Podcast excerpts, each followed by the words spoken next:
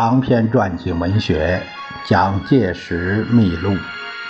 由古魁二之笔，木吉宇等编译，是了不讲，第三十一章：孤立的日本。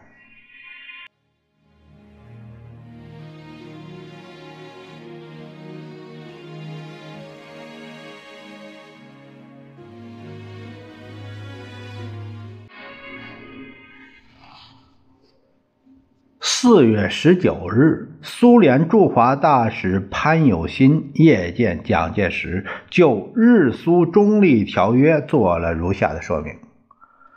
在日苏中立条约中，没有涉及任何中国问题，苏联对中国的政策及态度始终一贯，毫无改变。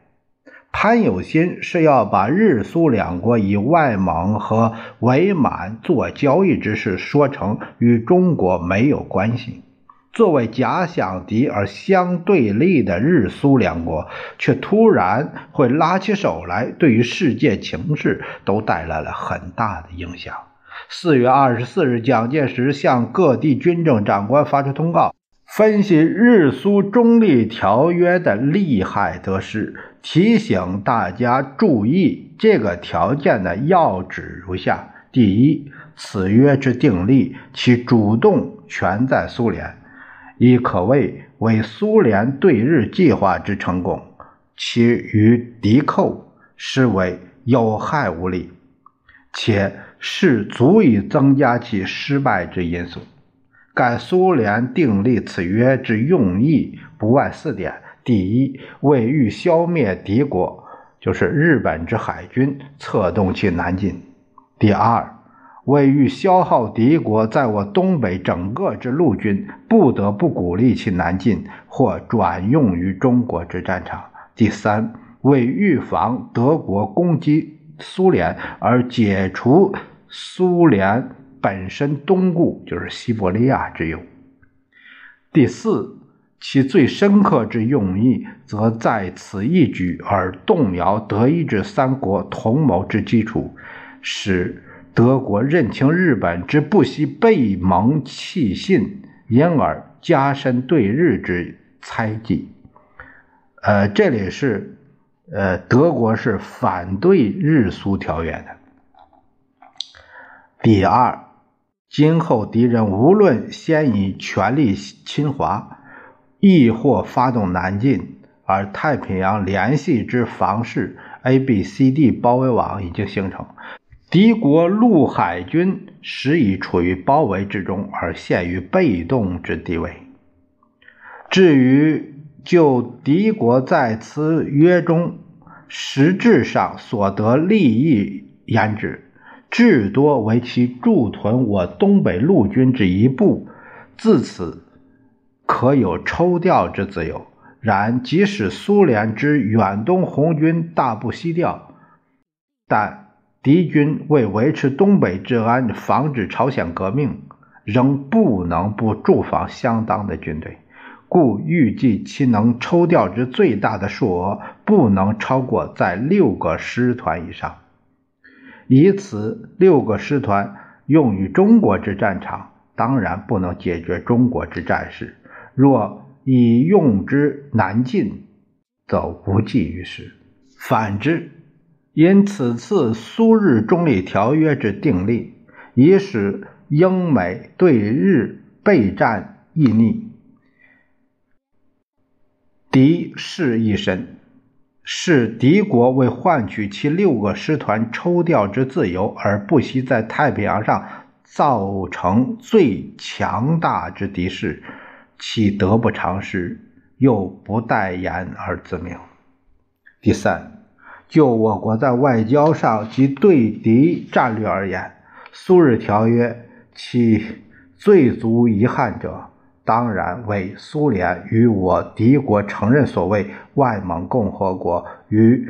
满洲国领土完整不侵犯性之共同声明，此乃我国始料所不及。但此事纯为目前问题，只要我能独立自强，战胜暴敌，则收回失土，恢复主权，势所必至。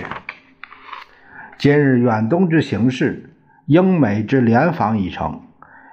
太平洋上对日整个之警备至此已经完成，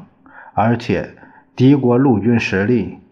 已在我国战场消耗大半，而我中国在太平洋上所占军事地位之重要，更非昔比。此项苏日中立条约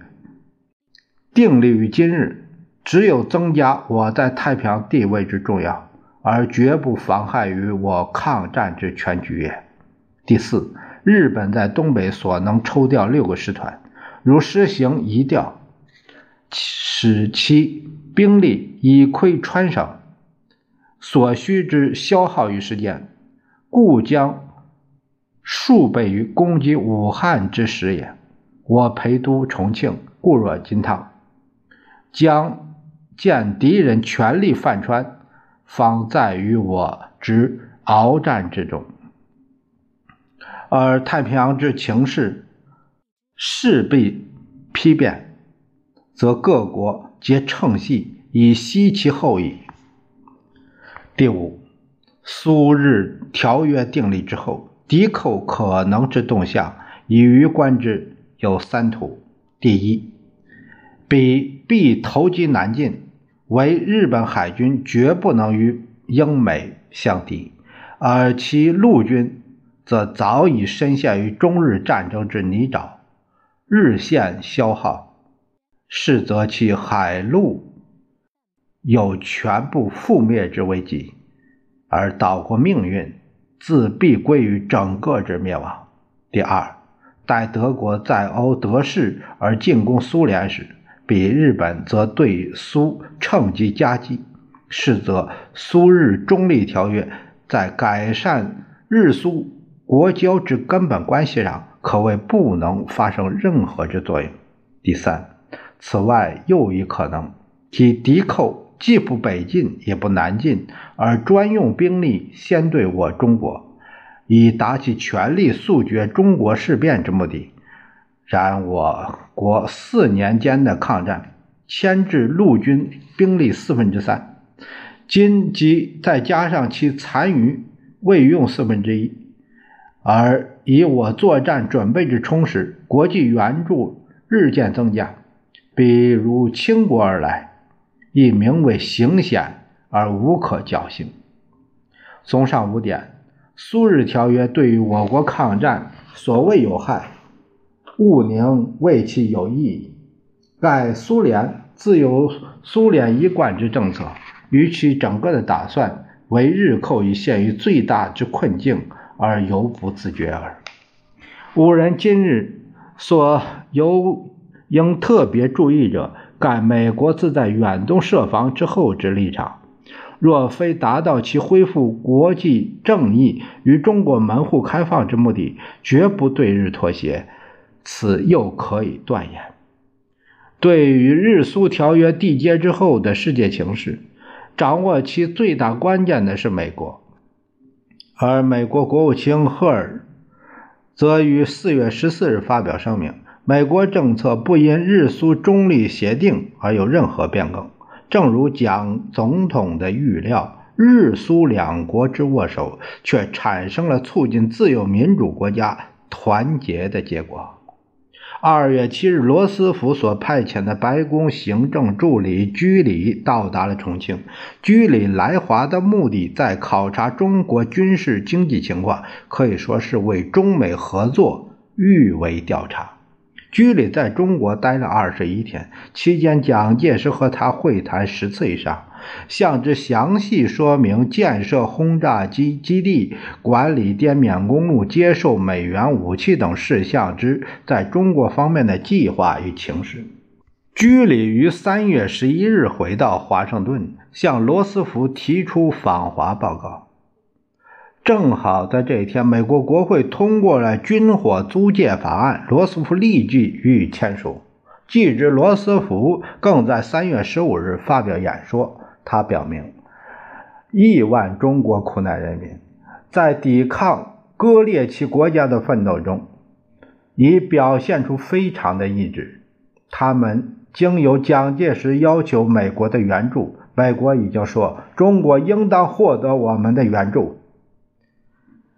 美国国会通过军火租借法案，罗斯福总统正式声明积极援华，此为抗战中之一大事业。这是三月十五日蒋公日记里的记载。美总统罗斯福十五日晚广播名言：“必援华获得最后胜利而后已。”此有助于我抗战军事者尚在其次，而对敌国精神之打击则更大。从此敌寇不为其灭华之野心消失，而且其胜我之信心亦必粉碎无疑。溯自九一八以来。十年之国难，七七以来，经四年之苦战，乃始由美国关岛设防，继至军火租借法案之通过，而至最近罗斯福援华声明，不为我恢复国土已有把握，而东太平洋之和平亦从此巩固，然要仍在我之能奋勉自强耳。这是三月三十一日蒋公日记里的记载。于是，乃由派遣在华盛顿的中国代表宋子文和美国陆海军部之间开始具体商洽军事援助事宜。三月三十一日，宋子文正式提出以下三点为中心的要求事项：第一，扩大由中国航空委员会办公厅副主任毛邦初和美国退役军官陈纳德所提的。志愿航空队计划，并替中国建立有一千架飞机的现代化空军，由美国提供技术与训练的援助。第二，训练并装备中国陆军三十个师。第三，帮助中国修整以及建设滇缅路等对外交通补给路线。在这个要求的第一项中所提到的志愿航空队，是由在七七事变之前，也就是一九三六年，聘请担任中国空军技术指导的陈纳德为中心所推动的计划。这个计划是打算在美国政府的公事援助之外。筹集美国志愿飞行员，就退役军人，以加强中国空军；而由陈纳德和毛邦初到达美国接洽策动，得到海军部长诺克斯和陆军部长史汀生的善意表示。罗斯福与财政部长毛根涛等人也予以支持。结果乃于1941年元月，在美国购买的 P-40 战斗机一百架。但志愿飞行员的问题未能解决，因为就当时美日关系看来，虽然说是业已退役的美国军人，但总还不便公然加入中国战场。但是接受了宋子文所提的要求的罗斯福，于四月十五日秘密下达准许美国备役航空官兵参加志愿队的命令。不过，为了尽可能的表示是民间事业，故由美国方面的中央飞机制造公司出面，以陈纳德为该公司监理人。这都是表面上的职务。呃，志愿飞行员则作为该公司担任飞机制造、修理、管理任务的员工。啊，这是一个民企的行为啊，不是国家行为，是这样。由于采用这样的办法，该项计划呢立即展开行动，趋于实现。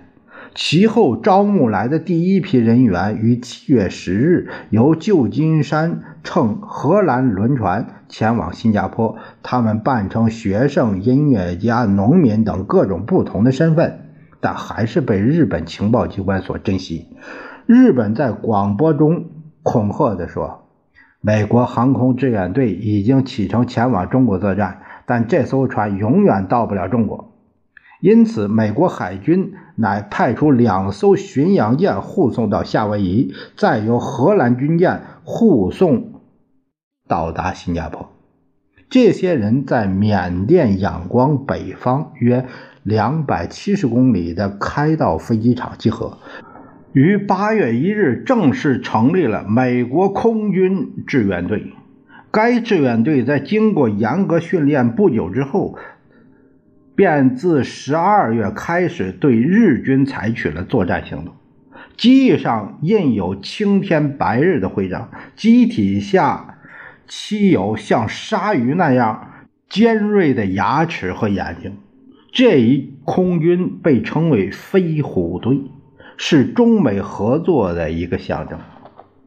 四月十六日，蒋介石召见美国驻华大使詹森，请他促使美国对于中国的援助早日实现。詹森立即向国务院报告：“中国是和我们并肩作战的朋友，应该受到和其他国家平等的待遇。”四月二十六日，罗斯福总统电达重庆，呃，他的大意是说，业已批准四千五百万美元的对华援助，包括有铁路、交通器材、卡车、汽车、兵工器材等类。至于飞机和其他事项，正在研究中。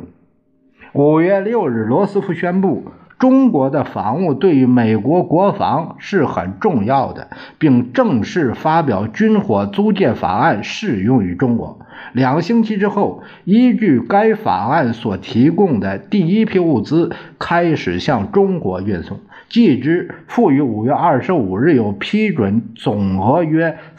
四千五百万元美元的对华。军事援助。